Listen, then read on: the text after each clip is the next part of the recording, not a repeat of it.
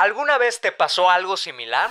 Estás en el supermercado esperando tu turno y de repente alguien se mete a la fila y en vez de pedirle que respete tu turno te quedas callado o alguien te forza a comprar un producto que no necesitas y en vez de decir que no, terminas adquiriéndolo para evitar la molestia. Tal vez tú también te identificaste con alguna situación. Por eso en el podcast de hoy te invito a conocer más sobre la asertividad.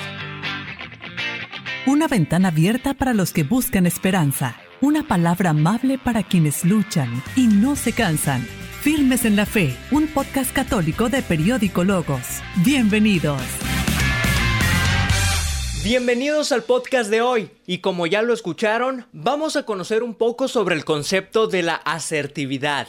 Es una forma de comunicación que consiste en defender tus derechos, expresar tus opiniones y realizar sugerencias de forma honesta, sin caer en la agresividad o la pasividad, respetando a los demás, pero sobre todo respetándote a ti. La asertividad va de la mano con el respeto. Y te entiendo, no te preocupes si alguna ocasión ya metiste la pata. Eso es algo que nos ha pasado a todos. Pero por fortuna, la asertividad es algo que podemos aprender y también mejorar. Se trata de una forma consciente para comunicar tus sentimientos sin dejarte llevar por las emociones y ayuda a tener una autoestima sana. Es importante saber que al ser asertivo no solucionaremos todos los problemas como arte de magia, pero sí nos ayudará a ser más ágiles a la hora de expresarnos correctamente. Por eso hoy te comparto cuatro consejos para ser más asertivo.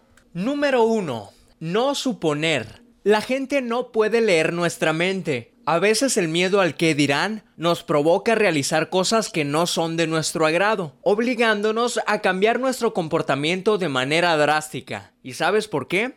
Solo por suponer. Punto número 2. Sé concreto con lo que expresas. A veces darle mil vueltas al asunto hace que nuestras palabras se vuelvan confusas y muchas veces podemos expresar lo contrario a lo que queríamos. Por eso es mejor ir al grano. Número 3. Evita discutir. Exprésate confiadamente sobre lo que piensas y crees, pero recuerda muy bien que no siempre tenemos la razón. Por lo tanto, mantente abierto a opiniones para llegar a un buen acuerdo. Y número 4. Recuerda hacer siempre lo máximo que puedas. No importa si es poco o es mucho, si haces tu máximo esfuerzo estarás orgulloso del resultado. Busca siempre conclusiones favorables y recuerda, la asertividad también es sinónimo de respeto. Y es bien sabido que no existe una fórmula mágica para ser más asertivo, pero si tenemos en cuenta estos puntos, por lo menos podremos esforzarnos a nuevas opciones ante las adversidades, tomando los problemas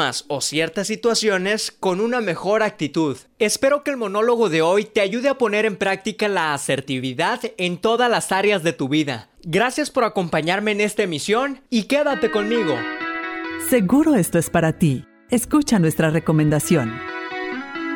Oigan, y antes de continuar con la información en el podcast del día de hoy, quiero aprovechar para saludar a los nuevos suscriptores de Spotify, iBox y a quienes escuchan el podcast también en la página de Facebook en Periódico Logos. Aprovecho para invitarte también a dejarnos un comentario y así poder saludarte en la próxima emisión. Y como ya lo escucharon, llegó la hora de la recomendación. Y es que una de las mejores experiencias en la vida consiste en terminar un buen libro. La lectura amplía nuestros horizontes, alimenta el espíritu y nos ayuda a ponerle palabras a nuestro mundo interior. Pero ojo, no cualquier lectura. Pues como decía San Antonio María de Ligorio, tan grande es el provecho que causan los libros buenos, cuanto es grande el daño que causan los libros malos así como aquellos que también han sido con frecuencia causa de conversión de muchos pecadores. Por eso hoy en la recomendación y hablando de ser más asertivos, te recomiendo 25 libros católicos que no pueden faltar en tu biblioteca.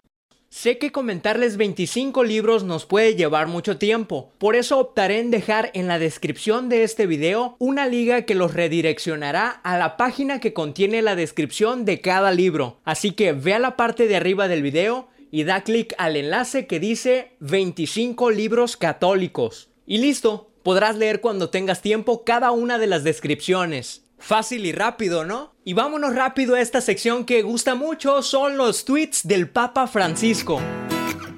Prepara el anzuelo para pescar en las redes.